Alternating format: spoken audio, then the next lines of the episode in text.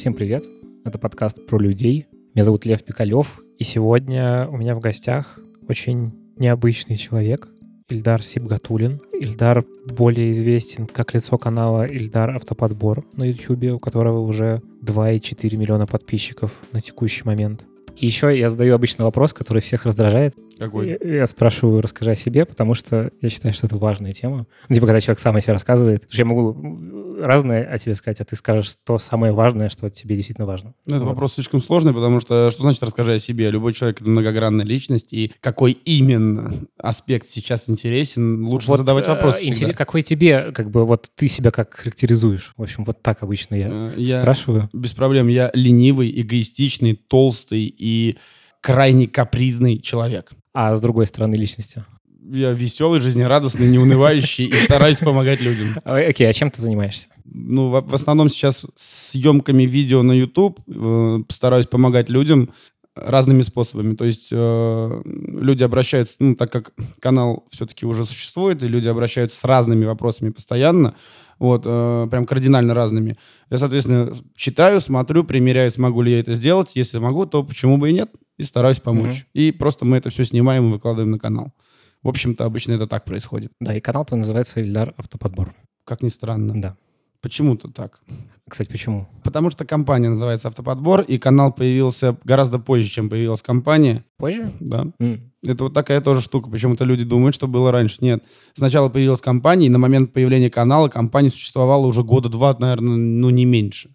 Ну, плюс-минус два года примерно. То есть я уже занимался подбором, и сама вся тема подбора мне была очень интересна, uh-huh. и поэтому в какой-то момент было решено именно создать канал по подбору. То есть основное, основное направление было именно подбор автомобилей, помощь людям, как разобраться, показать, какие машины, соответственно, как проверяются, как вообще искать, в каких бюджетах и так далее. То есть вся тематика, посвященная подбору, и поэтому как бы канал называется «Автоподбор», потому что компания называется «Автоподбор». Окей. А как вообще получилось, что ты начал заниматься машинами? Как вообще все это было? Ой, это на самом деле такой сложный вопрос, потому что э, никак. Я всегда ими занимался. То есть у меня никогда не было момента, чтобы я не Э, не, занимался автомобилями. С детства у меня как э, у меня были всегда игрушки и машинки, как у всех детей, наверное. Вот. И я, независимо от того, новая это старая игрушка, независимо от того, как она попала ко мне в руки, первое, что я делал, я ее разбирал, чтобы понять, как она устроена. Вот. И я всегда просто... У меня всегда... У меня был, короче, дома...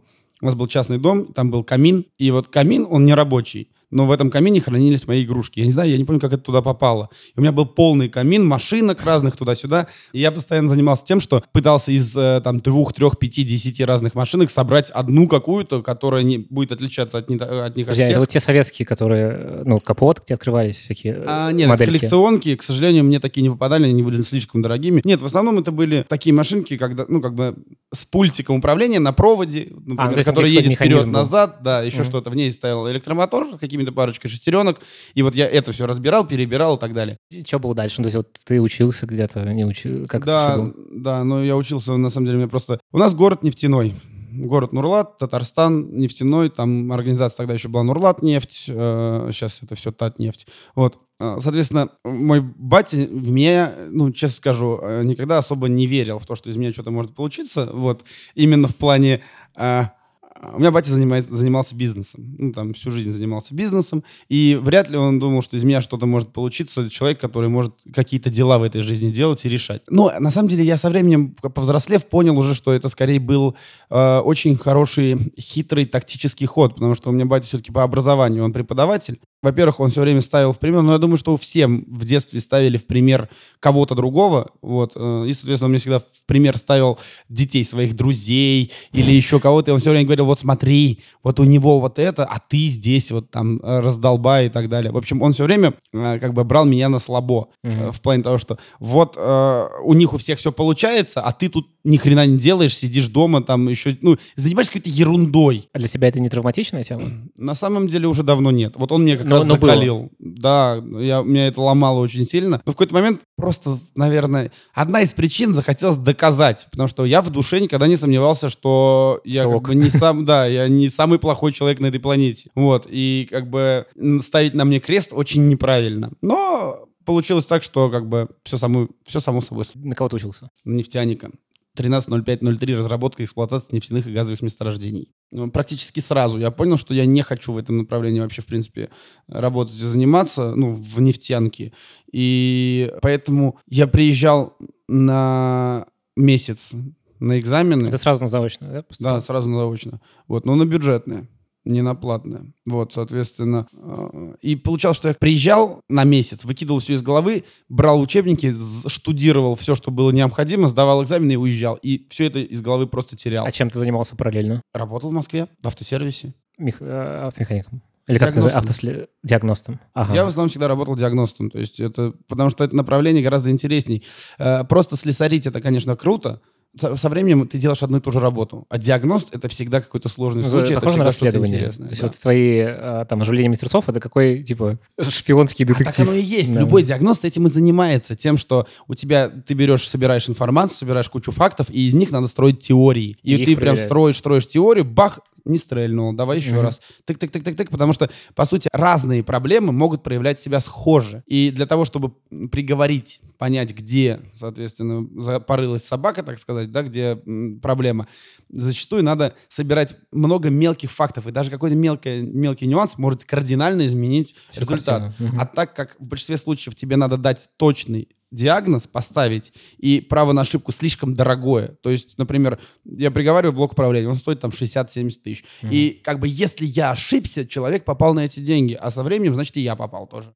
Так, а давай назад немножко а, отвернем. А как ты э, пошел работать в автосервис? Самый первый твой автосервис, где ты работал? А я на самом деле как бы никогда не сомневался, что хочу заниматься автомобилями. И если вот именно первый сервис, в котором я работал, то это уже было в Москве. До этого у меня в Нурлате у себя в городе был гараж. Я просто арендовал гараж и занимался сам там диагностикой АвтоВАЗа. То есть это уже, по сути, был такой бизнес, получается. Это мини-бизнес Мгм. был, да. Вот, я работал сам на себя. До этого еще раньше э, я занимался установкой допов. Короче, было так. Батя просто видел, что я очень люблю тачки, вообще прям готов с ними жить в обнимку э, сколь, э, угодно времени. И он очень сильно мне помог в этом. Он договорился со знакомыми в Самаре в автосервисе. В- там автосервис был в основном установка допов. В основном это были сигналки. И я вот там неделю постажировался в этом э, сервисе, мне объяснили. Грубо говоря, ну, я посмотрел, как ребята этим занимаются, и начал заниматься этим сам. И тогда, скажем так, у нас в Нурлате открылся авторынок. Это уже был 2004-2005 год. Открылся авторынок, э, продажа новых автомобилей автовазовских. И я на этом авторынке арендовывал пятачок и занимался установкой сигнализации на новые машины. Сколько тебе лет было? Ну, если 2005 год, я 88 года, 17, 2004, 16, 16-17 лет. Офигеть. Ну да. Нормально. Притом у меня в школе у одного из первых появился, у меня в 10 классе появился телефон, вот, э, Samsung N620. Обычная кнопочная звонилка с черно-белым экраном, монохромным обычным, без каких-либо понтов. Ничего там не было. Но главное, он был первый. телефон. Да, это был первый телефон. Вот. Ну, как до этого я еще... э, Это и был мой первый телефон. А до этого, как бы, у меня, я у бати брал Моторола, там у него была такая котлета Кирпичная большая. А- Она прям большая, кирпичная. Я не знаю, я думаю, что ты такую даже не видел. Ужасно. Видел, видел. Слушай, ну, мне 30 я видел. Да, ну, У меня даже был такой. У меня был такой Моторола такая с антенночкой. Тебе 30 лет? Ну да. Фига себе, А что, старый. не видно? Ну окей. Не- Нет, не особо. Я думал, тебе лет 25. Окей. И получилось, что я прям, мне в школу прям на уроках приходили смс там, да, иногда кто-то звонил, вот, э, типа, все, тут, тут машину покупают, надо им поставить сигналку, мафон туда-сюда. Я такой, окей.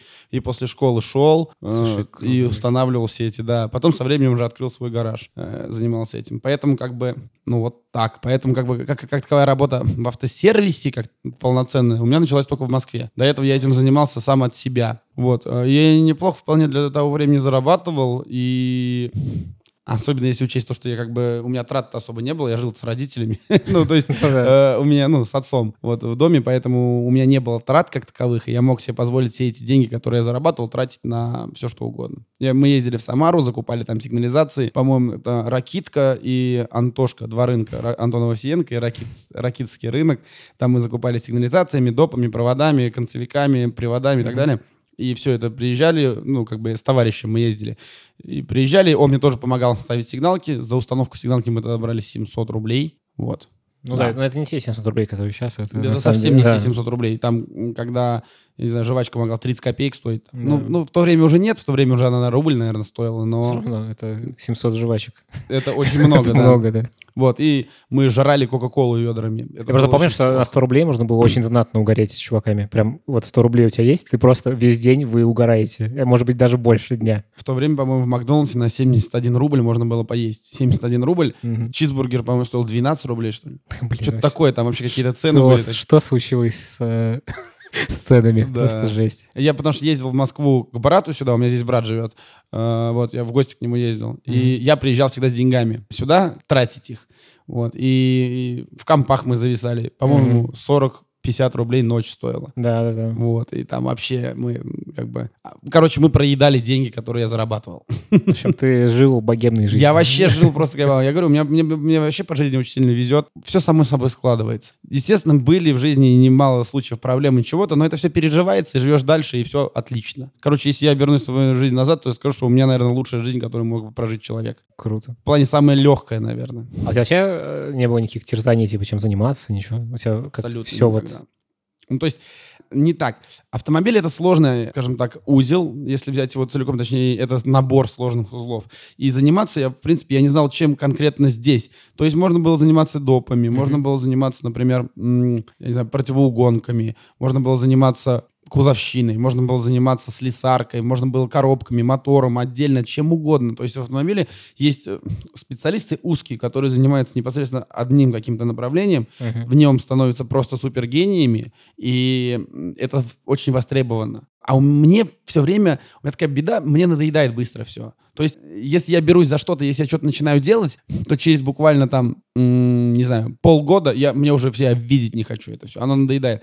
Вот диагностика поэтому крута, потому что очень она всегда сюрпризы преподносит. Мгм. То есть никогда не может надоесть. Вот сейчас мы разговариваем здесь, а я сегодня с самого утра сижу и думаю. Вот мы вчера ездили на оживление мертвеца Галанта 8 И я все думаю, э, вот я там примерно понял проблему. Для того, Сейчас, чтобы... Извини, пожа- пожалуйста. «Оживление мертвеца» — это рубрика на твоем канале, где тебе пишут люди и говорят, вот у меня есть машина, я не знаю, что с ней происходит, Да, пожалуйста, помоги нам.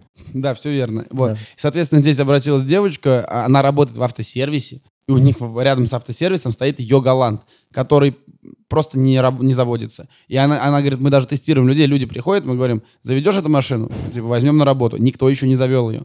Вот, и мне, для меня это прям вызов. И вот мы вчера приезжали, мы весь день с ней проторчали с этой машиной, диагноз примерно я поставил, но для того, чтобы убедиться в том, что он правильный, мне необходим донор найти донора, чтобы снять с него часть компонентов э, и попробовать на эту машину подставить, это проблема. К тому же на такой старый голланд редкие запчастей найти тяжело. То есть я бы, может быть, приговорил, сказал бы, вот купите вот это и вот это, но запчастей отдельно найти практически нереально. Ну, разборки. Вот. А на разборке они продаются узлами сразу. И ну, Мгм. стоят довольно недешево. Понятно. И как бы, и, да и плюс сам я не люблю приговаривать вещи, пока не убедился. Но у нашего эксперта, а, у его подруги есть такой автомобиль. Тоже девушка ездит на таком же Голланде. И мы договорились на то, что она приедет. И вот сегодня мы должны были туда ехать, но, к сожалению, не, не смогли состыковаться. То есть я сейчас в таком, э, на таком перекрестке. Все случится, когда мы подставим этот компонент. Если не заработает, то мы идем по одной дороге. Если заработает, то по другой. Точнее, если заработает, то мы уже все, приехали. Блин, так видно, что тебе так прет прямо. Да, это вообще просто. круто. Это нереально круто, когда, собирая разные данные, анализируя их, ты можешь сделать вывод. То есть, когда ты не видя чего-то, можешь собрать и предположить, как все это бу- будет выглядеть. И, Мгм. и находишь, оно так и выглядит. Это прям круто. Это вот, вот только ради этого стоит жить. Слушай, ты работал на ВАГе. Volkswagen. Вот как, э, к- вообще расскажи вот этот путь какой-то у тебя был. У тебя э, не сразу же случился автоподбор а, .рф и вот это все? Да, на самом деле было так. Когда я приехал в Москву, у меня, у меня батя фанат Мерседеса. Он мне с детства прививал любовь к Мерседесу. Первая моя машина была 123 Мерседес. Вот, у меня батя прям фанат-фанат. И получилось так, что когда я прям болел этим брендом, болел Мерседесом, когда я приехал в Москву, я хотел устроиться на дилер, не на дилер, а вообще в сервис профильный по Мерседесам. И меня никуда не брали. Я потратил огромное количество времени. Ну, я приехал с целью в Москве остаться, закрепиться. Я ходил по сервисам мерседесным. Я говорю, возьмите меня к себе работать. Никто не брал. И, И- что ты делал дальше? По остаточному принципу я устроился на Volkswagen. Потому что это тоже немецкий бренд.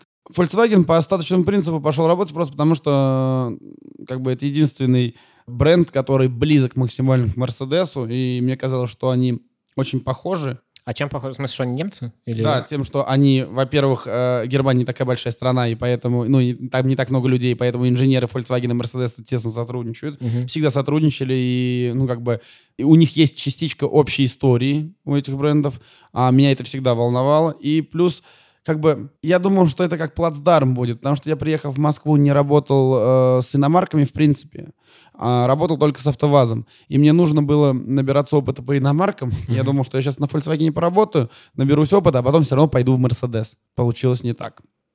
Получилось так, что начав работать с Volkswagen, я начал, когда я начал погружаться в- в- просто в э, саму структуру бренда Volkswagen, ВАГ-группы, я понял, что это лучшее, что могло бы быть когда-либо, э, ну, лучший автопроизводитель, который мог бы когда-либо быть. Короче, ладно, до 2012 года, в общем, я работал э, с Volkswagen, сначала у неофициалов, потом у официалов, и, соответственно, в 2012 году в какой-то момент, благодаря там знакомству одному, туда-сюда, в общем, я решил, что пора идти в свободное плавание. Мгм. То есть я достиг потолка, как- ну, как я его видел, то есть получилось, что работая на дилере выше определенного потолка в принципе не прыгнуть, да и куда дальше идти, то есть вот я, например, поработал диагностом, я могу стать шеф-тренером со временем, а, то есть это главный диагност по дилеру, ну и все, куда это дальше? больше такая менеджерская роль, наверное. Это уже, да, это в меньшей степени ты занимаешься э, работой руками, куча бумаг, заполнять туда-сюда, почти как гарантийщик, там очень сложно, короче. Мне не знаю, мне, не- мне такая работа не нравится, мне не нравится сидячая работа в офисе. Вот. И все-таки я решил, что, наверное, пора открою свой автосервис. Именно автосервис. Именно автосервис. Мгм. И поэтому, э, уволившись с дилера, я сжег все мосты, я сказал, я сюда больше не вернусь. Не потому что это плохой дилер, не потому что плохо, плохая работа, а потому что я сказал, что я отк- делаю новый этап в своей жизни, новый Мгм. шаг, и я буду заниматься э, автосервисом собственным. А как, какой процесс вообще открытия автосервиса? Там нужно, ну, наверняка какие-то нужны инвестиции на это. Там- И... Да, нужны это- инвестиции, я поэтому взял полмиллиона в долг. Мгм. 500 тысяч рублей я взял в долг.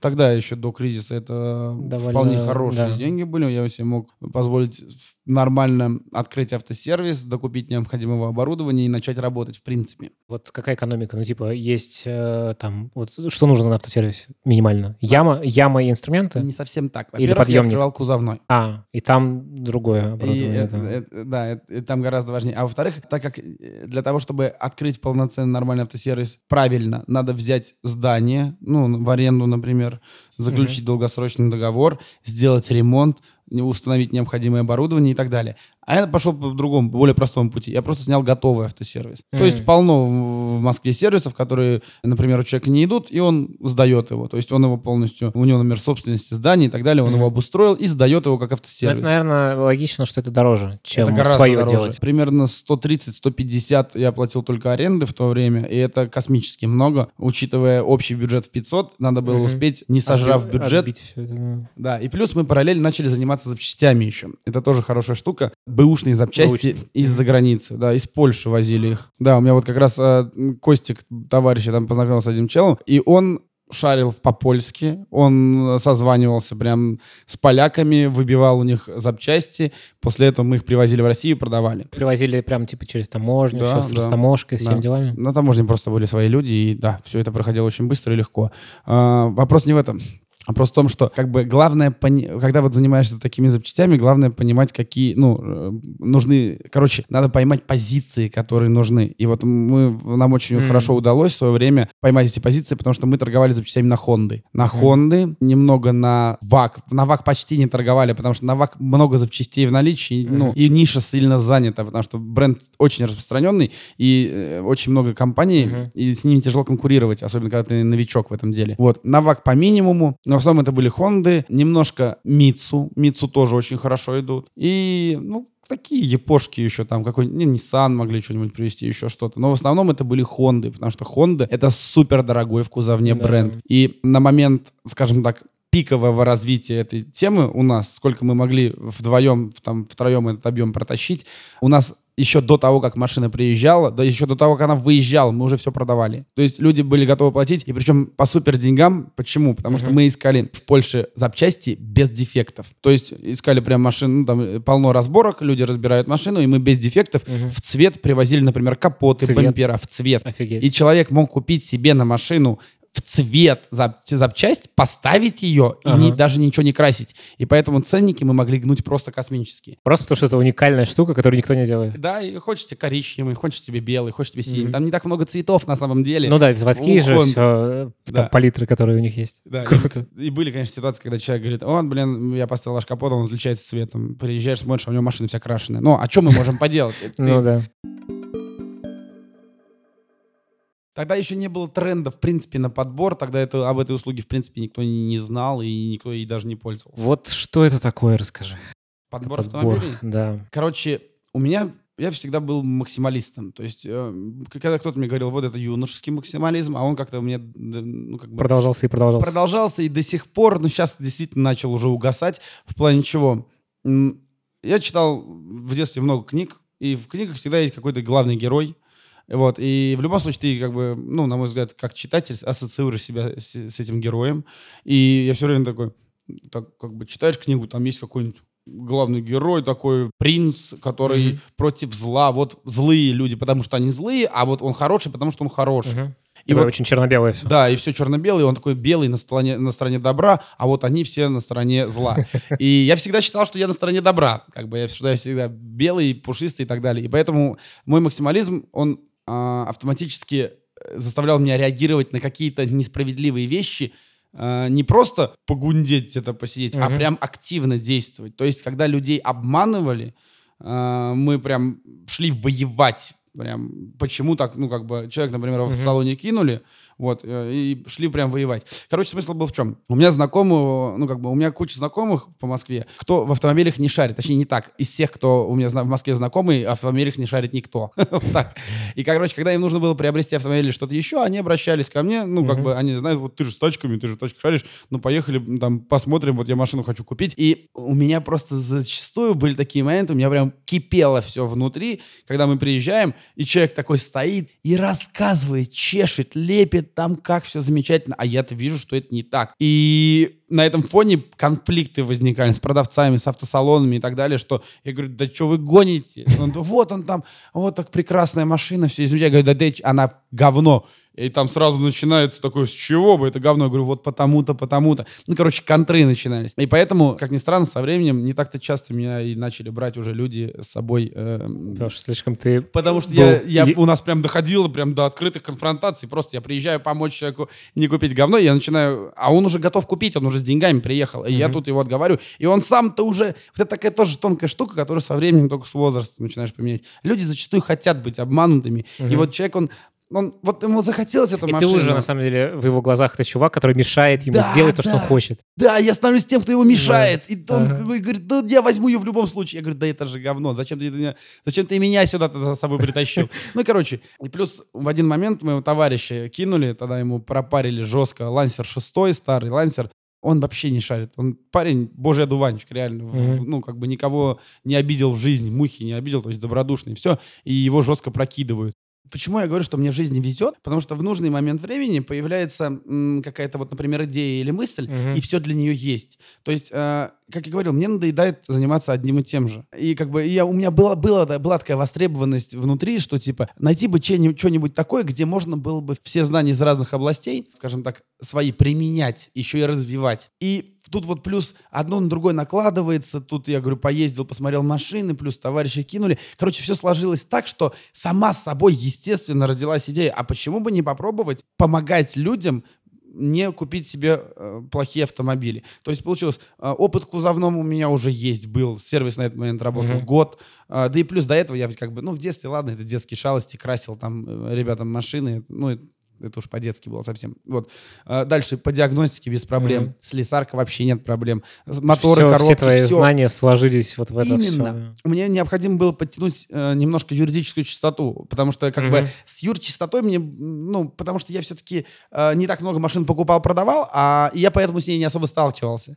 Вот, и поэтому... Отдельный целый мир, на самом деле. Да, да, да. И мне, я прям как бы довольно быстро, на самом деле не так-то все сложно, быстро в этом во всем разобрался. Получилось, что Все есть, короче. все есть для того, чтобы, да, этим заняться. И как бы я просто выкинул объявление, там Авито, на Авито, по-моему, кинул объявление. А, причем такая тоже штука. Э, когда я зашел на Авито, я увидел, что там есть человек один, который, который этим занимался, да. Но он как то же самое, он говорит, я работаю ну, в сервисе, типа, могу помочь, проверить машину туда-сюда. Я решил не совсем так, я, со, короче, сделал объявление на тот момент, которого на типа вообще не было. Я, я, я сделал так, я написал, там, типа, там, всем привет, меня зовут Ильдар, мне вот столько там лет, а, я столько-то лет работал здесь-то, здесь-то, здесь занимался этим, этим, этим, вот этим, этим, этим, вот это вот, приложил кучу фоток, uh-huh. ну, как бы из кузовного, это все, это все. И я помогу вам не купить себе плохой автомобиль, я могу посмотреть, uh-huh. сделать, сделать это, это, это.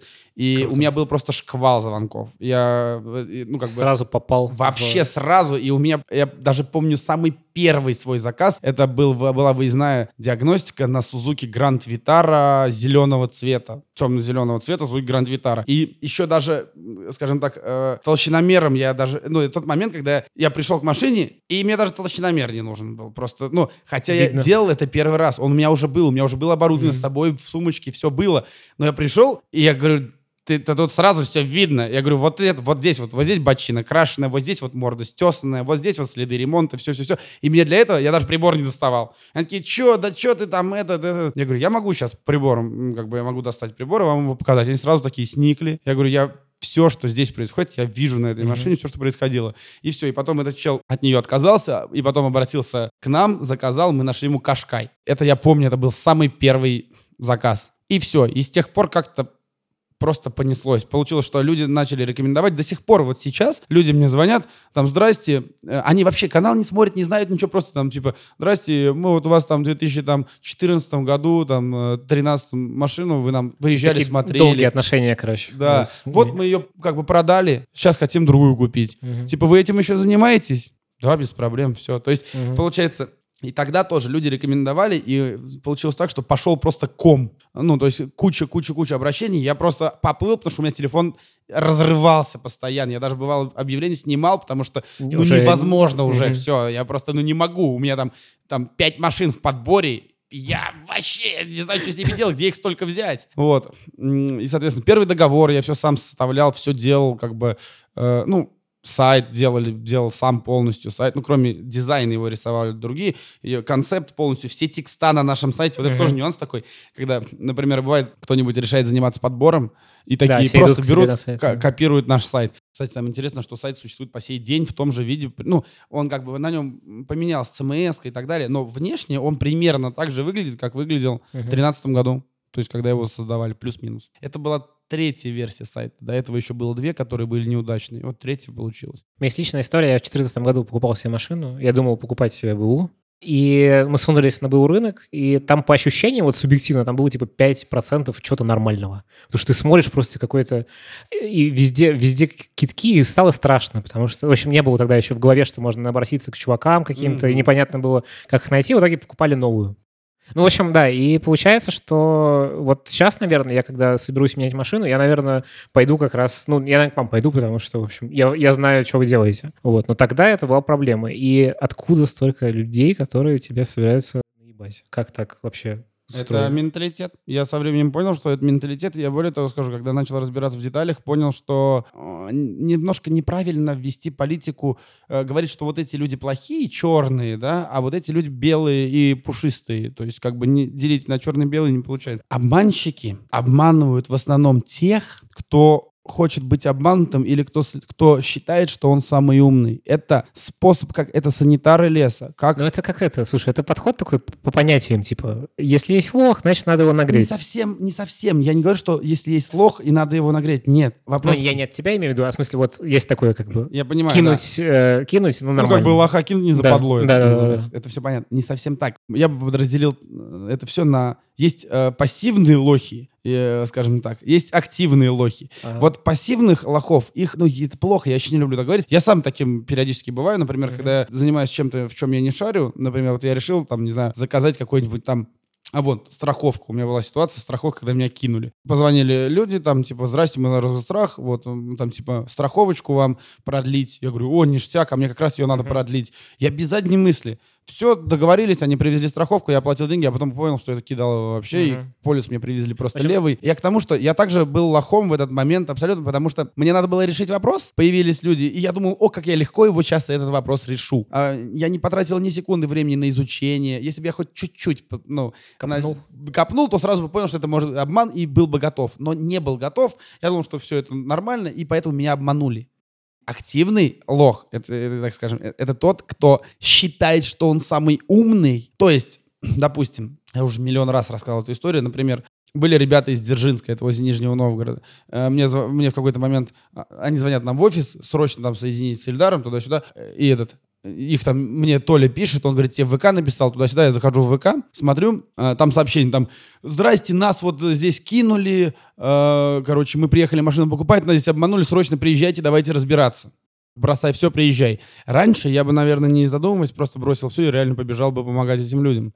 Вот. А сейчас я начал сразу ну, задавать наводящие а вопросы. А почему? А как ага. и где? Вот мы приехали сюда, покупать Рено Логан новый за 400 тысяч. Угу. А, я говорю, откуда? Да. Из Дзержинского. А, это возле Нижнего Новгорода. Угу. Я говорю, секунду, я был в Нижнем Новгороде, у вас там есть завод, э, фу, не завод, а дилер Рено. Почему вы там не купили? Ну так там он 800 стоит. Угу. Я говорю, секунду, а вы приехали в Москву, ну да, нам тут обещали, что нам это оплатят. часто сценарий такой, что этой девушки тоже с этим китайцем, что там такая же... Совсем так. Не так? Вот это, в этом есть тонкая разница, почему ей я с удовольствием помог, а этим ребятам не хочу. И почему я как раз говорю, что есть активные, так сказать, лохи. Почему? Потому что эти люди знали расклад. Понимаешь, они знали, что официальный дилер продает эту машину за 800 у них. В два раза они, дороже. Да, они знали, что в Москве обманки, даловые и прочее, они знали, в диалоге с ними это все понятно. Просто их жадность, алчность mm затмевает глаза, затмевает их трезвый взгляд на вещи.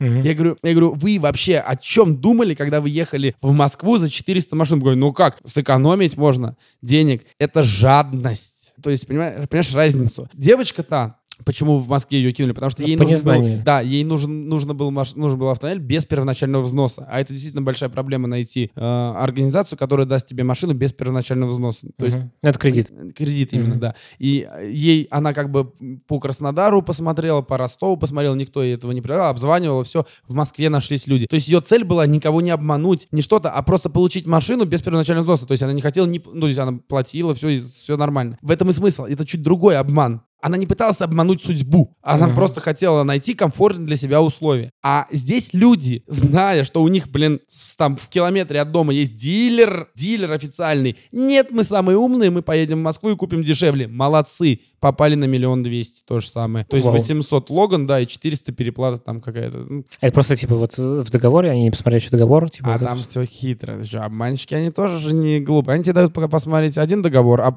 потом на момент подписания дают другой. И причем договор договор очень большой, толстый, и листов много, ты пока а, пролистал этот договор, все, ты запомнил, да, ну, как бы, ну, все нормально mm-hmm. с этим договором. Тебе говорят, сейчас мы запомним, заполним ваши данные, этот же договор, Кужат. только ваши данные. Кужат. Да. Ты берешь, договор тот же самый. Просто смысл в том, что там какие-то абзацы поменены на другие, а ты не заметишь, потому что он там из шести mm-hmm. страниц, и какой абзац, где ты там увидишь? Плюс, ну, как бы по размерам он тот же самый, все те же страницы. То есть, вот сравнишь на первый взгляд, все одинаково. Разница в нюансах. И вот эти нюансы как раз играют свою роль. И после этого люди просто берут и ну, а, попадают на бабки. То есть они привезли 400 тысяч, mm-hmm. а 400 тысяч это, оказывается, не оплата за машину, а первоначальный взнос. То есть там это прописано в договоре. У меня одна из задач нашего с тобой разговора — это посвятить какие-то основные моменты вообще, как людей обманывают. Как Какие-нибудь, не, ну понятно, что как угодно, но вот какие-то топ э, штуки, которые люди делают. Э, причем это э, в голове такое есть ощущение, что это какой-то там просто чу- чувак-обманщик, типа жулик, а на самом деле, вот ты расскажешь, компания, огромное там здание, все такое, и тебя жестко обманывают. Да, вот, вот какие а... есть вообще варианты и как на них не попасться? На самом деле, чтобы не попасться, надо всего лишь просто э, мыслить холодной головой и скептически относиться ко всему, что тебе говорят. Все, этого угу. достаточно, чтобы не попасться в, в критическое жесткие... мышление. Да, то есть, э, грубо говоря, если тебе стелят сладко, прям вот совсем сладко, значит, в три, втройне надо быть внимательным, значит, скорее- вот 90% что тебя обманут. Вот если тебе там рассказывают, мы тебе и билеты оплатим, и все что угодно, приезжай, забирай, вот она у нас стоит, эта машина, все. Такого не бывает. Ну, не бывает. Ну, как бы тебе Зачем это, это должно быть? вызывать подозрение. Вот у меня есть, я как бы пользуюсь огромным количеством разного рода услуг, товаров, ну, в жизни как бы любого человека это есть. И если я, например, вот покупаю себе телефон какой-нибудь, да, там э, новый, или вон видеокарту себе на компьютер покупаю, я не ищу самую низкую цену, ни в коем случае, потому что я понимаю, что этот непонятный магазин по низкой цене какая-то муть будет, и лучше нафиг. Я ищу брендовый магазин, хороший какой-нибудь, С отзывами. Там, да, я переплачу, да, может быть, там где-то 5, 7, иногда 10 тысяч рублей от самой низкой цены. Но зато, если у меня что-то случится, я в любой момент просто сдам по гарантии или что-то. И я знаю, что меня не обманут. Я знаю, что я получу именно тот товар, который мне нужен. Понятно, везде бывают ошибки, но именно умышленно меня никто обманывать не будет. В этом вот суть. Тебя тяжело обмануть, если ты скептически настроен, если ты Мгм. внимательно изучаешь вот эти нюансы, да. То есть, если ты, прежде чем слепо кому-то верить, ты проверяешь и, и так далее. И вот, чтобы не обманули, надо просто все, что человек говорит, вообще в идеале не слушать то, что говорит продавец или менеджер при, по продажам, а просто смотреть самому. Ведь э, осмотр автомобиля при покупке зачастую, вообще надо начинать с документов. Всегда надо начинать с документов, потому что самая большая проблема там. Так как если ты купишь себе машину битую, как кривую, с засаженным мотором, коробкой или чем-то еще, ты попадешь на какую-то сумму. Ты эту сумму внесешь и дальше будешь ездить. Но если у тебя юридические проблемы, ты можешь остаться вообще без машины. Это большая Или проблема. еще с долгами. Да, или ну, и просто заберут машину и там еще и, блин, по судам затаскают. Мгм. Реально, да. И поэтому надо начинать с документов. Покупать машину можно только либо у официального дилера, это важно. Если мы берем дилерские машины. Это сейчас речь про новую машину? Нет, нет, нет, про Пробу. бэушную в трейдине у них полно а машин. вот бывает что и официал, официалы еще Бывает. косячат. Я, я- я щас к Там судиться скажу. проще. Я, я не говорю, что, что им можно верить слепо. Я говорю, покупать можно из дилеров только у официалов. Мгм. Почему? Потому что, во-первых, они по закону, их по закону в любой момент можно с юристами после этого с них спросить. Это раз. Второе. Ну, там, там действительно очень много лазей, как можно дилера по закону хорошенько нагнуть, так скажем. Но этого не надо делать, если он ничего плохого не сделал. Это, во-первых. Второе. У них всегда юридически чистые машины. Это важно. Потому что если возникнут какие-то юридические проблемы с кредитом, залогом или что-то еще, То они в договоре они- гарантируют, что их не было. да, именно. И они будут отве- ответственным лицом перед тобой, то есть перед, перед покупателем. Это важно. Поэтому автоматически, э, покупая машину у дилера, ты закрываешь вопрос о юридической чистоте. Важно только посмотреть, чтобы в ПТС он был вписан дилер, а то бывают э, некоторые хитрые дилеры, чтобы не платить налогов, они ее через комиссию протаскивают, эту машину, и как Мгм. бы от собственника к собственнику. Мгм. Сами, то есть, есть не просто как площадка они ее выставляют. Типа а- того, да, Мгм. как свободная площадка, которой может пользоваться человек для продажи автомобиля. А, здесь сложнее, потому что здесь получится, что дилер не будет нести ответственности, придется все-таки воевать с предыдущим собственником. Поэтому достаточно увидеть в ПТС запись дилера, именно того, то юрлица, которое, Мгм. То соответственно, есть это продает автомобиль. гаран- Ну, при Это условии, гарантия что юридической чистоты. Вменяемый договор еще, да. Вот именно, что у дилеров этих Мгм. проблем нет. Само собой, везде есть исключения. И, может быть, э, бывают ситуации, Сейчас когда и дилер... подсветил, как бы, подсветил способ Да, з- это- минимизировать этот... Да, это уже, это с юридической стороны. Технически они могут быть там плохими. Мгм. Но это вопрос номер два. Вот. а, Это э, раз. Второе. Покупать, если берется машина у участника, то только у собственника. Не у брата, свата, друга, еще у кого-то. Мгм. Только у собственника. Прям вот, чтобы человек, который продает, был вписан в ПТС именно он. То есть мы берем его паспорт, говорим, друг, Да, друг, давай паспорт, смотрим, сравниваем. да. и- И, соответственно, если это, например, бывает ситуация, когда машина оформлена на жену, еще кого-то, пускай она присутствует на сделке. То есть покупать автомобиль только в присутствии собственника. Это очень важно, Мгм. очень важно, чтобы он при тебе ставил подпись в ПТС и при тебе ставил подпись в договоре. Потому что в случае чего ты сможешь это... э, ну, а, как- есть же такая, ты недавно про это говорил, про добросовестного покупателя. Вот это вот. Добросовестный покупатель — это вообще другая ситуация. Это когда, например, покупая себе автомобиль кредитный, э, ты не мог знать, что он в залоге у банка, и тебе А, то есть ты сделал все возможное, чтобы Да, да, да, да, узнать. тебе приходит бумажка, что твой, твоя машина является предметом залога, а, и ты можешь выкрутиться из этой ситуации, оставив себе машину, если ты докажешь, что ты добросовестный покупатель, и ты не мог знать, в принципе, на момент покупки о том, что она такая. Все, и тогда ты с себя скинешь все на того, на предыдущего собственника, на того, кто, грубо говоря, брал кредит. Вот, и, соответственно, э, как бы избежишь Значит, док- автомобиля. документы, покупаем у собственника. Да. Это вот юридическая сторона вопроса. Если мы э, покупаем машину, то покупаем у официального дилера, если это у какой-то компании Да, ты покупаешь да. машину. Тем самым, вот что первый, что второй случай, он убирает возможные косяки с документами. Но не полностью все, а основные, самые дорогие. Второе, на момент покупки обязательно надо пробить машину. Хотя бы, вот, хотя бы по одной базе, но самый минимум по базе ГИБДД. Это так легко. Просто Забивается берем, э, вин-код. вин- вин-код и проверяем, и смотрим историю некую. Да, и причем смотрим записи, которые выдал ГИБДД. ГИБДД выдает, с какого по какой был собственник, когда был собственник, соответственно, данные о ДТП и так далее. Мы берем ПТС и сравниваем данные, которые записаны в ГИБДД с данными, которые записаны в ПТС. Сейчас пошла такая мода. Вот сейчас, после того, как многие сайты объявлений начали требовать ВИН-код и начали предоставлять людям информацию об автомобиле Мгм. уже на момент показа объявления, сейчас пошла такая классная штука, тенденция. Люди выставляют в объявлении не свой ВИН-код. Мгм. То есть, например, они пишут один владелец автомобиля, все-все-все, и машина подсвечена зелененькими галочками.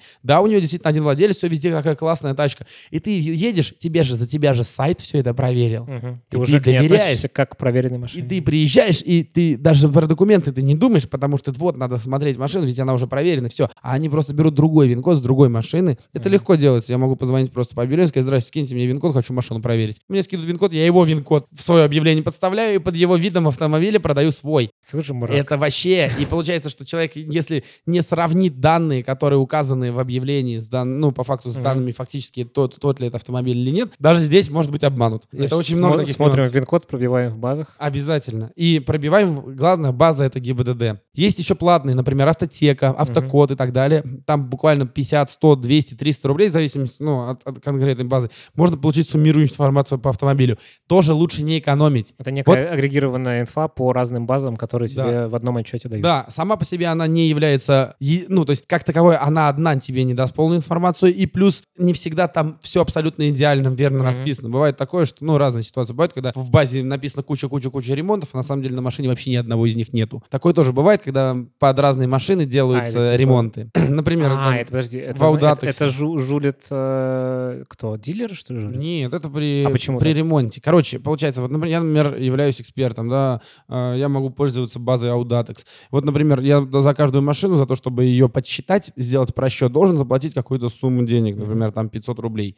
А я для того, чтобы не сэкономить деньги, у меня приходит машина, а я уже такую, ну, эту модель пробивал. Я беру, просчитываю ее по тому вин-коду, по которому М, Я понял. и получается, у этой машины к этому вин-коду привязывается вот такая, такой список того, что я просчитал. А я просчитывал другую машину, Понятно. а у той нет вообще по базам ничего. Понятно. Да, Там полно таких нюансов, которые делаются с поправкой на людей и на наш, менталь- на наш менталитет, когда мы пытаемся сэкономить деньги на ровном месте. Это я к чему? Это к тому, что мы... Это вопрос касается юридической чистоты. Можно посмотреть, есть еще сайты реестр залогов и ФССП, Мгм. Федеральная служба судебных приставов. А, И там, и там также по вин-коду можно пробить Ну, машину. тоже открытая база, куда можно... Да, и, соответственно, понять, э, как, как, что, где. Это такой способ обезопаситься. Понятное дело, что, блин, вот Короче, это не, это не серебряная пуля, и вообще это все совокупность каких-то, должно быть совокупностью разных проверок. Да, И- я, короче, сколько раз да. мне этот вопрос, вот, который ты задал, задал, я слышал миллион раз уже. Ну, расскажи, как это сделать. Да у нас 200 видео на канале. Из них больше половины это Да. то, как это сделать. Потому что всегда есть нюансы. Главное быть внимательным. Главное внимательность и скептич... скепсис при осмотре, то есть скептическое настроение. То есть, чтобы нельзя было обмануть. Только это нужно. Ну, То есть внимательность э, даст тебе понимание, что вот здесь вот так краска лежит, а вот здесь вот так. Вот здесь э, глянцевая, вот здесь матовая, вот здесь болты сорванные, а вот здесь нет. Вот здесь вот потертая, а вот здесь нет. И так далее. То есть вот именно вот эти вот скептический настрой и внимательность дадут гораздо больше, чем Просмотренные видео. да, чем просмотренные видео и прочее. Мгм. Это самое есть важное. Вопрос в том, что если у тебя нет при этом базы знаний за спиной, то одни и те же параметры, которые, например, я замечу и заметит еще другой человек, мне скажут об одном, а ему могут ничего Мгм. не сказать, потому что он просто их заметит, эти нюансы. Но он не знает, как их интерпретировать, потому что у него, например, нет в этом деле опыта.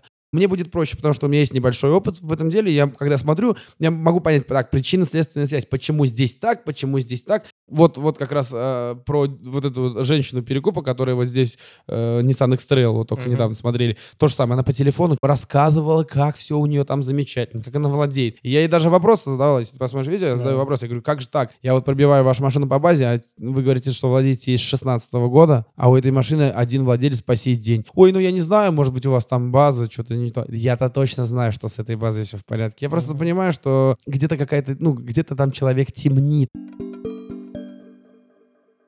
как-то можно вообще эту картину, не знаю, по России поменять? Ты, у тебя есть какие-нибудь э, идеи на? Законодательством можно, но тут большая проблема. Единые базы очень четкой, ну что-нибудь такое. Все, что мы сейчас обсуждаем, это, скажем так, взять, грубо говоря, ежовые рукавицы и всех ими прижать. Мгм. То есть, смотри, менять надо не тем, что мы говорим, это плохо, это делать нельзя, а ну и не тем, что за то, что ты это сделаешь, мы тебя посадим. Правильно менять — это формировать здоровое общество, здоровое мышление, чтобы человек не мог этого допустить, и все. Ну, просто вот для этих людей, которые, ну, вот ты говорил, женщина перекуп, много других перекупов, для них это такая вот, у них такая работа. У них такая мораль, что они готовы вот так работать, обманывая людей. Вот как, э, кроме... А как? Вот, а, допустим, ситуацию с убийствами. Вот убить человека же нельзя. Да, И если ты убьешь кого-то, тебя посадят там на сто лет, Ну и да. в тюрьме ты но сгниешь. убийства никуда не деваются. да. Но убийства-то продолжаются. Все равно находятся люди, которые убивают других. По неосторожности, еще что-то и так далее. Какие бы законы ты ни ввел, они какую-то часть людей отсеют, само собой. Но исключить это невозможно, потому что это, это в крови, и человек всегда найдет свой. Вот обратите внимание, выходит какая-нибудь программа, через там какое-то время выходит для нее кейген, там, или там, как ее называют, таблетка против жадности, ну, возможность ее вскрыть да, и но с скачать. программами стало по-другому немного. Точнее, ладно, с программами, наверное, еще нет, но вот с музыкой стало по-другому. Потому что получилось так, что ты тебе просто, ну, влом уже э, идти, какие-то торренты, что-то там скачивать. А, ну да. Заплатил 150 рублей и слушаешь всю музыку мира. То есть, типа, вот как... И поверь, не ты, и, точнее, не ты, вот, ты вот платишь, а миллионы людей не платят. Ну да. А и не хотят. Ну, Им всё- проще равно потратить с- свое время на Все то, равно скачать. сейчас, ну, я, я- я знаю, что если смотреть аналитику э, сервисов стриминговых, идет, я да, понял, и- да. то есть понятно, что... То есть вот только просветительские какие-то вещи можно делать, получается? Именно. То есть э, я что понял, что насилием и злом тяжело победить зло. Вот, э, ну, действительно тяжело, потому что вот, э, вот я недавно, я думаю, все смотрели, наверное, ну, там, по количеству просмотров, новое шоу Амирана, куда приходил Лев Против. Ты Мгм. не смотрел? Не, я, я, я очень не, не могу смотреть эту программу. Я на самом деле тоже не могу. Мне очень вот одну новую просто, просто там была, Мгм. этот, не знаю, мне там ребята говорят, посмотри, я посмотрел. И Ну, я там знаю, парень, против, да, что они делали дичь. и вот дичь, понимаешь, ты Да. говоришь, что они делают дичь. У них правильные мысли и правильные идеи. Они хотят, э, там, ну, боро- борются с тем, что там тебе разве нравится, что у тебя во дворе кто-нибудь бухает? Мне это тоже не нравится. Но э, как это делает как раз Лев против, они Насилием. насилием пытаются Да. искоренить насилие. Это невозможно. Насилием насилие искоренить не получится. Только добротой. Показывая, как можно иначе просто жить, что можно иначе себя вести и так далее. Только так можно добиться успеха. То есть, когда люди будут понимать, что светлым сознанием, правильным сознанием, без обмана, гнили, низости и прочего, можно гораздо большего добиться и лучше себя чувствовать, чем, ну, чем с гнилью. Вот, и поэтому, но опять, есть такая классная фраза, хочешь изменить мир, начни с себя. И вот в моем понимании, вот сейчас у меня есть такое сформировавшееся устойчивое понимание здорового человека. Здоровый человек, то есть нормальный человек, который живет, моя свобода, то есть мои действия не ограничивают других людей, то есть я не Типа твоя свобода заканчивается там, где начинается свобода, другого человека. Все верно. И вот, э, и, соответственно, я не мусорю, я не ругаюсь матом. Вот я не пью, вообще не пью, э, уже сколько, ну, с 2008 года, уже 11 лет я не пью вообще ничего, даже квас, вот прям. Смысл в чем? Получается, я стараюсь начать с себя, я стараюсь делать так, чтобы мои действия не отражались на ком-то плохо и негативно, и чтобы, грубо говоря, не ущемлять других людей, чтобы не вызывать вот эту ситуацию, когда человек будет считать, что я поступил с ним... Нет, конечно, многие люди считают, что я поступаю с ним некрасиво и подло, особенно те, кто мне пишет в ВК «Привет, добавь в друзья» или «Привет, а подскажи, какую машину купить, что тебе сложно, что ли?» А Мгм. у меня давно на стене написано, кому писать по этому поводу. Вот, э, они считают меня, вот мне, я только сейчас, вот перед твоим приходом, прочитал сообщение, где человек написал, все понятно, ты только э, на Ютубе можешь языком трепать. А началось это с того, что он написал, привет, э, хотел заказать машину в подбор, а мне отказали. Я говорю, почему? А у него бюджет там 150 Ну тысяч, да. а критерий там, там офигеть, чуть ли не Бентли он хочет. Ему отказали. И он такой, вот, почему вот вы снимаете видосы авто за 150, а как бы подбирать А, такие не хотите? не- Я говорю, открой видосы авто за 150 и, и посмотри, сколько машин мы нашли. Мы снимали там реально огромное количество видосов. Ну, Сколько мы их ну, реально п- нашли. Посмотри начало видео и послушай, что вы говорите про это. Абсолютно, да. Слушай, а вот эта твоя медийность, а, все-таки она есть. У тебя два, там, сколько, 2,3 миллиона подписчиков на YouTube. так. А тебя это э, как-то, ну, тебе тяжело от этого? Да нет, с чего бы. Ну, не знаю, ну вот то, что тебе люди пишут, что ты плохой Ничего в ФК. страшного, это и А ладно. первое время пишут. коробил или нет? А, здесь мне очень повезло, потому что я- есть такой великий человек, Стас его зовут. э, это чел, который сказал, это наш, ну, как сказать, я скажу, если мой первый оператор будет не совсем правильно, но это тот, с кем мы начали, запустили Мгм. канал на YouTube. Вот, это человек, который вообще был основоположником этого канала, все. И мне очень повезло с ним, потому что этот человек очень светлый, он кришнаит, он глубоко верующий, все. И вот мы с ним, так как мы с ним проводили очень много времени вместе, так как ролики снимались, то есть, да, потом филиалы открывались, ездили в Мгм. Питер, Нижний Новгород, и мы очень много времени проводили вместе. В такие моменты он мне помогал психологически, то есть он помогал переживать вот эти моменты, когда были негативные комменты, когда все это меня, меня прям тоже, меня прям Мгм. распирало, бомбило, все это было. А потом, поговорив с ним, я со временем понял, что, ну, часть его мировоззрения перенял вот на эту тему. У него очень правильное мировоззрение, как бы, на эту штуку. И теперь очень сложно меня выбить из колеи какими-то Мгм. комментами. Это еще возможно все равно. Я читаю практически все комменты. А мне надо получать обратную связь от, от Мгм. того, что вот, например, мы сняли, и мне надо понимать, интересно, неинтересно, куда идти дальше и так далее. То есть я, что я понял, что сейчас я завишу от этих людей. Я им очень благодарен этим вот А почему миллионам. ты от них зависишь? Это же не твой бизнес. YouTube не твой. Не совсем так. Я завишу от них, потому что я не могу с ними делать то, что нравится мне. Мне надо делать то, что нравится им. Потому что в противном случае, ну, как бы, они будут недовольны. То есть что? люди пришли, люди подписались на канал, хотят видеть какой-то э, контент, а я буду делать то, что нравится мне. Ну, как бы они... Ну, Подожди, они ну, а раз- изначально же разочаруются. получилось так, расстроятся. что ты делал то, что нравится тебе, и Оно- появились эти люди, Оно которые... со- Ну да, оно как... Так... Смысл в чем? Моя цель, я, ну, чтобы ты правильно понимал, здесь нет черного и белого, так же, что нравится мне, нравится им. Нет. То есть это Моя некий цель- такой баланс найти между- баланс, да. Мгм. То есть, что нравится мне, и при этом нравится людям. То есть я, я не скажу, что я теперь все, я теперь хожу и слушаю, что мне там говорят. Да нет. Я просто любое действие, какое-то, любую мысль, которую, ну, точнее, любое видео, которое мы хотим снять, мы теперь, грубо говоря, согласовываем с тем, что э, эти люди хотят видеть. То есть, Слушай, извини, вот... Да. э, то ты- есть ты это еще один кри- кри- цензор, который появился в жизни. Ты сейчас сделал очень кру- крутую вещь. Ты э, вот помог ребятам из Барнаула. Я уверен, Почему что... ты? Это мы сделали. Вы, да, ваша Это команда. важно. Окей, да, сори. Аудитория хотела этого? А, Или это ты хотел? Здесь больше хотел я, потому что, ну, именно показать все это, да, э, я не знаю. И помочь. Да, тут был смысл в чем? Аудитория хотела видеть подборы, соответственно, и мы в А, рамках этого такой, как бы- показали то, что они хотели. То есть они хотели видеть подборы, мы им показали подборы. Ты придумал это, э, ну, точнее, вы придумали сделать так, чтобы вам было интересно самим это делать, и вы чувствовали... Не совсем. Ну, пользу что от значит этого. интересно? Да, тут, тут была цель помочь ребятам как угодно. Просто наша цель была помочь им, и мы бы помогли им вне зависимости от того, вышло бы видео или Мгм. нет. Просто поняв, что их, э, у них есть желание развивать YouTube-канал, группу, то есть надо привлечь внимание к ним, чтобы эти люди могли после этого дальше жить и радоваться, нам было необходимо, ну, это все снять, вот именно для этого. А раз мы снимаем, то мы можем, ну, как бы сам момент, ну, мы можем еще и людям показать то, что они хотят. Они хотят подбор, и мы получилось у нас, вот как, как в свое время с э, автоподбором, с тем, что совпало все, чтобы Мгм. случилось так. То есть с- была сумма уже набрана. На самом деле, если бы мы копили дальше, я думаю, что мы могли бы накопить еще больше денег, подождать Мгм. еще немножко времени. Но понимая, что сейчас наступает лето, и если мы сейчас это лето пропустим и машину даже подарим им зиму, она им не нужна, они, ну, они целый год будут ждать, пока она не поедет. То есть у нас уже было вот, нам нужно было подобрать машину, нам нужно было собрать деньги, нужно было показать это все, ну, как бы, чтобы привлечь к ним внимание, Мгм. и нужно было это сделать, Да, тогда успеть. И все совпало, понимаешь? То есть Мгм. собралась вот эта сумма денег, нам нужна была машина, машина нашлась, сам, ну, как бы, вот, все, все совпало. То есть я не скажу, что кто-то прям, что вот сама, они написали письмо в январе месяце, а сделали мы все это, ну, вот в мае, первого числа, ну, там, там, Давай в конце э, апреля. кратко расскажем эту историю. Э, Речь про ребят из Барнаула. Алексей Саш- Пё- э, Александр. Александр и Петр.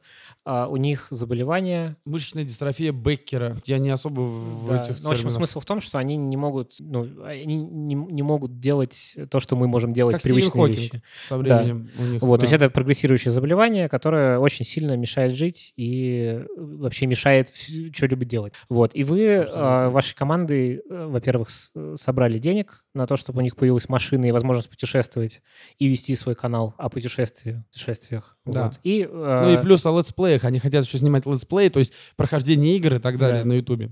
Вот, и вы вот таким образом им помогли. Есть на, на YouTube два ролика, э, где вы рассказываете, как все это было. Я к этому подкасту тоже прикреплю все ссылочки, расскажу о ребятах, да. Просто чтобы, в общем, тех, кто слушает, чтобы они понимали, о чем мы вдруг про Барнаул-то заговорили. Ну да. Вот. А- Да, и мы говорили о том, что, в общем, совпало. А тем не менее, ты говоришь, вот я ориентируюсь на аудиторию, вы ориентируетесь на аудиторию, а, но тебя не тошнит делать автоподборы? Ну, то есть вот это некий баланс есть, то есть это не совсем то, что тебе совсем не интересно, но ты это На делаешь, потому деле- что аудитория хочет. На самом деле, э, подборы мы уже давно-то и не снимаем особо. Я, честно скажу, я не очень люблю снимать автоподборы как таковые, потому что, во-первых, это, это не полезно.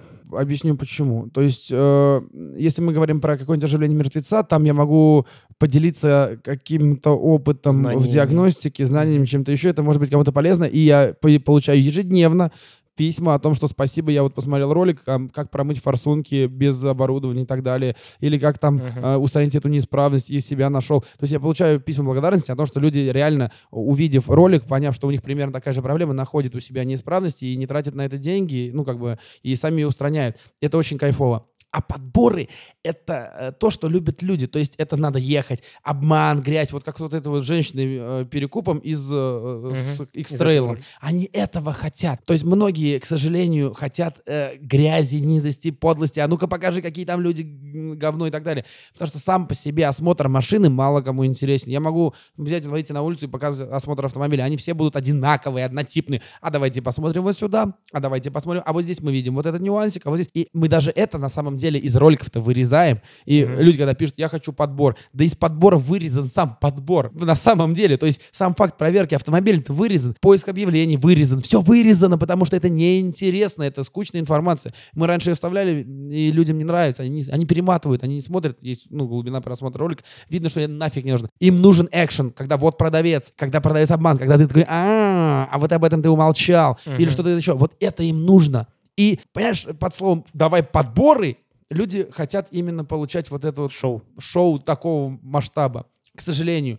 А мне не нравится это, потому что я точно знаю, что любого человека можно дискредитировать. То есть, если ко мне сейчас, вот ты бы сейчас пришел, например, со скрытой камерой и начал бы просто меня из себя выводить какими-то Ну, вопросами. провоцировать. Провоцировать, да. И потом взял бы то, что я, то, что я там на тебя там наорал, там наехал, еще что-то, ты бы все это нарезал и выпустил видео, то всем сказали, ах, какой этот Ильдар-то, оказывается, говно человек на самом деле. Потому что ты так это нарезал, ты так, ну, ты преподнес. И получается, когда я приезжаю э, в виде человека, который должен второго вывести из стабильного состояния, э, ну, дестабилизировать, чтобы он начал проявлять эмоции какие-то, то я выгляжу таким же говном на самом деле. Ну, как бы я не хочу этого. Поэтому я вот подборы очень не люблю. Мгм. Потому что здесь именно вот, здесь от зла. Вот Мгм. Ну, это, оживление это- мертвецов это от добра. понятно. Это очень неконструктивно. То есть ты берешь болячку и в нее тыкаешь. Смотрите болячку. Да. Вот. И, ты, А- и ты такой приезжаешь, э, приезжаешь смотреть машину за Тарьян. 300 тысяч, такой говоришь, о, ну у тебя здесь ржавчина. И человек такой говорит, ну, само собой, машина же старая. Я-то понимаю, что само собой и машина старая, но многие люди не понимают этого, и надо вот на это указать. А вот смотрите, здесь ржавчина. Здесь, да понятно, что за 100, 200, 300 тысяч вообще, в принципе, машины это Так, полутрупы. а почему ты не перестанешь вообще делать автоподборы? а мы их, э, ну, как бы мы их снимаем минимально. Я не могу полностью перестать, потому что это треб... это люди, ну, это людям нужно. Люди хотят это видеть. Ну, как бы, это есть то самое, что я тебе говорю, что зависимость от аудитории. Я не могу делать только то, что я хочу. Мне всегда надо делать э, поправку, вот находить тот самый баланс э, между тем, что хочу я и что хотят они. И получается, что вот, например, подбор Санта-Фе для ребят из Барнаула, это как раз баланс. Они хотели подбор, они увидели подбор с перекупщицей. Кто хотел посмотреть шоу экшен с перекупщицей и с э, поиском автомобиля, вы его получили. Вот. А те, кто э, хотел увидеть нечто большее, они увидели все остальное. Все. То есть... Так, извини, вот э, прости, я туда дальше полезу. Почему ты это делаешь? Если ты Что? у тебя есть твое четкое понимание, что люди хотят вот это вот плохое, ну, а, но ты все равно говоришь, я э, должен делать вот это плохое в каких-то условно там вариациях, потому что они этого хотят. Почему? Если ты как бы ты ты решаешь, этим людям я должен. Вот так я скажу. Я должен им... то есть ты чувствуешь некий долг перед ними. Да, вот все те 2,3 миллиона, которые подписались, это люди, которые поверили, грубо говоря, в меня, ну, в какой-то момент в меня, в нас, вообще во все это. Они доверились. То есть те, что они подписались и смотрят еще, они дали мне возможность жить так, как я хотел, что, как я хочу и так далее. То есть смысл в чем? А, на, ну, естественно, не, нет смысла кого-то обманывать. А, надо понимать, что аудитория сама по себе, да, она поменяла мое финансовое положение от там, человека, который перебивается с хлеба на воду, до человека там, а, ну, когда я приехал в Москву, у меня действительно были финансовые проблемы, до человека, который, который гараж мечты свой собирает. Да. Понимаешь, я купил за 300 тысяч праворульную Камри, чтобы свою Камри да. перебрать. А, то есть у меня э, как бы э, эти, это именно они дали мне это, не я себе uh-huh. сам, они дали. И я как бы им должен. Извини, но ты, у тебя нет никакой рекламы, то есть это uh-huh. ты про то, что твой канал — это очень крутой инструмент продвижения твоей компании. Да, там, там какие, капают какие-то копейки самого Ютуба, ну, все там... равно это раз. Плюс компания «Автоподбор», э, у меня как бы ну, основной заработок все равно это с автоподбора, как бы он, ну, он всегда был и есть и остается.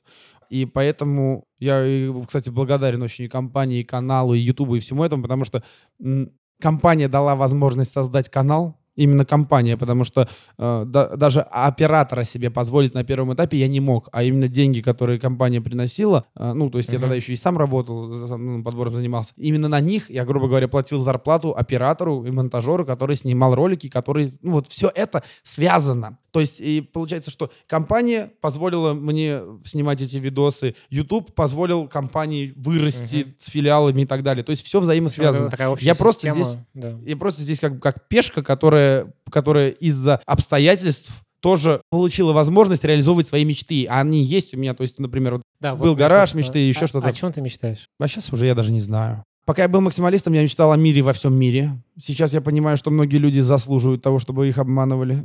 Это факт. Я, к сожалению, разочаровался в этом очень сильно, потому что э, раньше я думал, что опять есть люди добрые и, и так далее, а сейчас я заметил, что есть люди хитрожопые, вот я их по-другому не назову, которых надо, чтобы обманывали, потому что иначе они не понимают. Ну, даже... Это возможность научиться. Это, да, то есть они платят за свой опыт деньгами, то есть и временем. Я за свой платил и деньгами, и временем, mm-hmm. и не ныл, не рассказывал всем вокруг, как мне плохо, дайте мне денег. А мне он каждый день пишет люди, а что там, ну, закинь мне тысяч 10, 15, 20, я вот бедный студент, у меня деньги. Я тоже был, так, у меня все это было, ну и что? Э, вместо того, чтобы сидеть и ВК писать, иди заработай денег. Деньги не цель, и вот для многих деньги это средство для достижения цели. Для меня уже нет, я уже не знаю, как бы, э, смысл в чем все, чего я хотел, я получил лет пять назад. Я не в, не в материальном плане, не в финансовом, что там квартиры, ну, машины, ну, понятно, дачи, и поездки. Тебе, тебе хорошо. Да, я хожу в тех же там кроссовках э, по два года, пока не развалится. Я в шортах хожу, он рваных, драных. Мне, ну, настолько все. Я уже не знаю, чего я хочу в плане... Я уже не знаю, чего я хочу именно вот как касательно целей. Финансов. Финансовых? Материальных. Нет, финансовых, материальных вообще целей давно вот уже да, нет. А о чем ты не знаю. Не, ну слушай, «Гараж мечты» прикольная мечта. «Гараж мечты», я, я уже тоже пересмотрел «Гараж мечты» в свое время. Э, вообще смысл. Я сначала в «Гараж мечты» хотел, за, ну, как бы, получить автомобили, которые, о которых я мечтал, а сейчас я понял, что «Гараж мечты» это скорее состоит из автомобилей, которые помогали мне в жизни идти дальше. Вот я бы сейчас с удовольствием вернул бы свой «Лансер» 9 красный у меня был. Супер топовый «Лансер», и я уверен, что мужик, который на нем ездит, сейчас просто кайфует, потому что эта машина, э, ну, я в нее также вложил, вообще в любую машину, которая у меня была, я вкладывал душу. Я прям, вот, я трачу времени много, сил, uh-huh. все, я прям делаю из ее конфеткой. И, по, к сожалению, их надо было продавать. Ну, э, нужно было, чтобы там купить другую, скажем так, подороже, уже идти дальше. Вот, пришлось продавать. И сейчас я понимаю, что гараж мечты — это те машины, которые были тогда. То есть э, никакой там Ламборджини, там, я не знаю, Урус, Вин, Авентадорович, Хураканович никогда не принесет тех эмоций, которые Лансер 9 за 300 тысяч тысяч рублей, который э, у меня был, вот он давал больше эмоций, потому что эта машина — это моя история. Mm-hmm. И вот у меня сейчас даже дома, ну, как бы есть фотографии, все на диске хранятся, я прям вот коплю mm-hmm. их, я открываю э, фотографии там за 2010, 11, 12 год, смотрю, и я вижу у меня все, у меня почти все фотографии это автомобили. И, ну, вот реально, то есть у меня uh-huh. просто, может быть, э, может быть, могут быть фотки просто тачек. Я шел по улице, например, у меня телефон, когда с камерой появился, я иду и фоткаю машины. Uh-huh. И я помню, где я когда сфоткал эту машину и так далее. То есть у меня моя жизнь э, в фотографиях, они в автомобилях. И мои тачки, когда я ее покупал, я ее фотографировал, там тут под снегом, тут э, там, там, не знаю, застрявшую, тут э, там ночью, тут днем, тут красивый кадр, еще что-то вот так вот. И у меня, то есть у меня 90% фотографий это мои тачки точки. И вот именно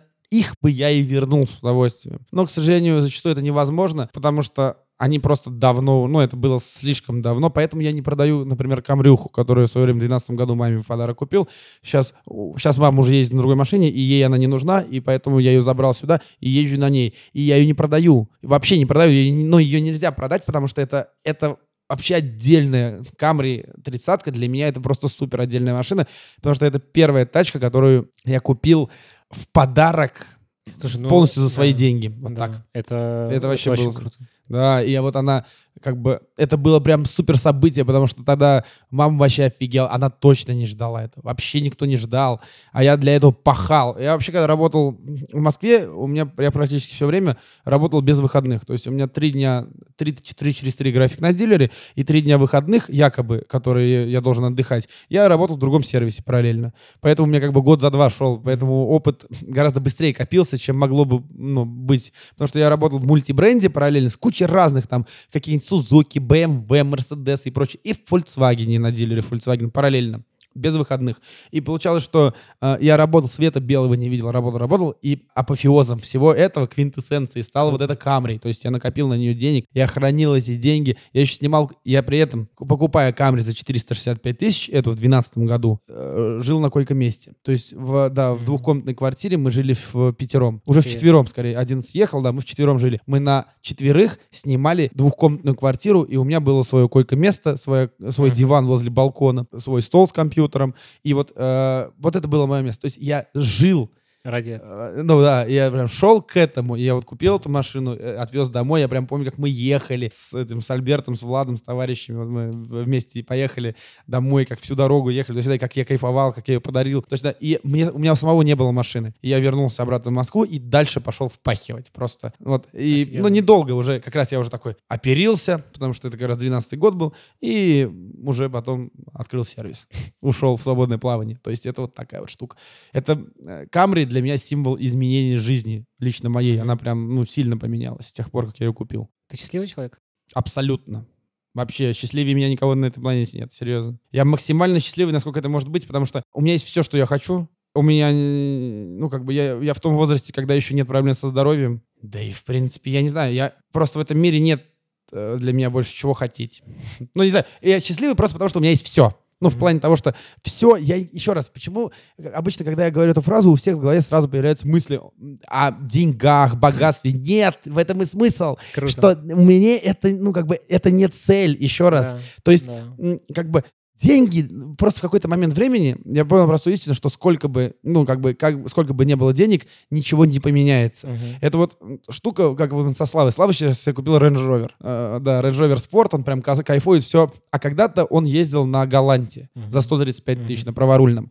И вот мы с ним, когда он купил Range, все, мы там, ну, классно посидели, там, uh, отметили, так скажем, это дело. Вот, и обсуждали. Он, конечно, покайфовал, прошло сколько-то, времени, мы опять эту тему затронули, и я говорю, ну что, как раньше? Он говорит, классно. Я говорю, ну, что ты чувствуешь себя успешным там, человеком еще? Вообще никакой разницы. Mm-hmm. И вот мы с ним это обсудили момент. А, у, у него, у меня просто это понимание пришло чуть раньше, чем у него, и я как бы, я наигрался в эти игрушки раньше, чем он. В плане того, что вне зависимости от того, на чем ты ездишь, во что ты одет, а, где ты живешь и так далее, от себя никуда не денешься. И Э, можно утром на работу ехать на Porsche Cayenne, а можно на Ладе Гранте.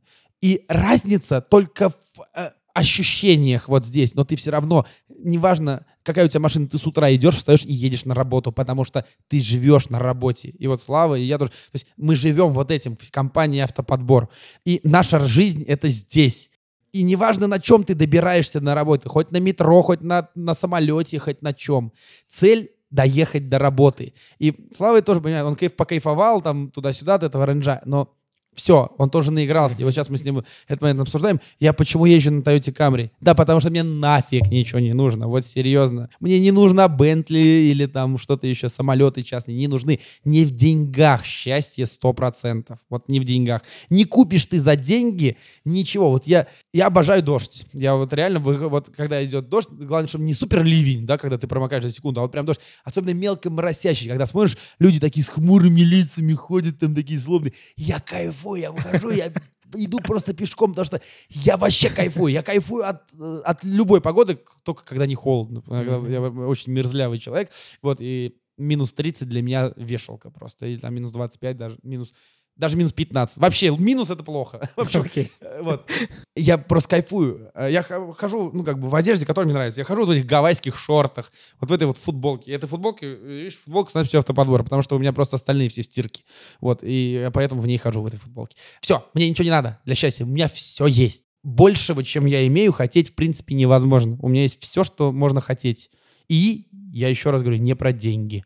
А зачем ты делаешь то, что ты делаешь? Ну, я имею в виду твоя все-таки наверное, профессиональная больше деятельность, э, вот все вот это. Потому что, потому что я от этого кайфую. Потому что, короче, что касается, например, оживления мертвецов или что-то в этом роде, э, я это делаю, потому что э, у меня есть два критерия. Первое, я могу. Второе, это мне ничего не стоит. Ну, то есть не в плане, опять, денег, а в плане затрат энергии, времени. Своих личных. Да, да, да. В, есть, внутренних затрат. Да, соответственно, если я могу, и для меня это ничего не стоит, все, Значит, сложилось, вперед, поехали, давайте делать.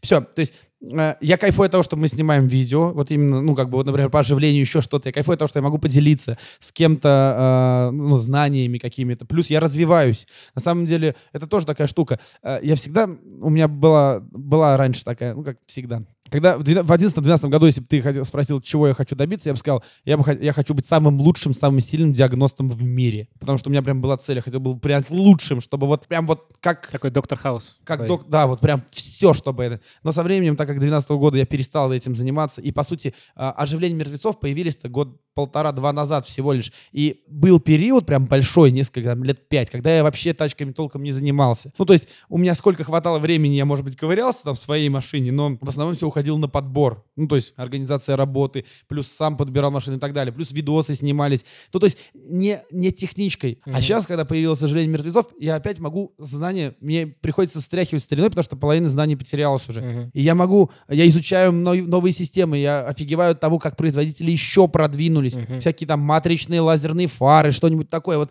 я кайфую от того, что сейчас, ну, как бы я изучаю новые технологии, как бы, ну, то есть возвращаюсь опять к тому, что я хотел, то есть занимаюсь тем, чем я хотел. Я обожаю разбираться в автомобилях. В том, почему так случилось, причинно-следственные связи, как это работает, как это связано, как эта технология, для чего она нужна и так далее. Я, я говорю, я кайфую от, от того, что люди технологии придумывают. Прикинь, мы имеем технологии современные автомобилей. Мы имеем возможность пользоваться автомобилями, начиненными до, до ужаса электроникой, там камеры периферийного обзора, там панорамного обзора, там система контроля за полосой движения, да, там, например, контроль слепых зон, камеры ночного видения и так далее, и так далее. Все это мы имеем сейчас, потому что сотни тысяч людей умерли, потратив свою жизнь на то, чтобы мы это сейчас имели. То есть полно величайших людей, ну, например, Фердинанд Порше, там еще и плюс его дед, э, его, его сын, его внук, э, например, э, Даймлер, Майбах, Шелби, Карл Шелби и так далее. То есть куча людей, и просто Генри Форд. Ну и куча людей, которые не, которые инженеры, которые, которых вообще да, никто не знает. мы не знаем, а которые с ними вместе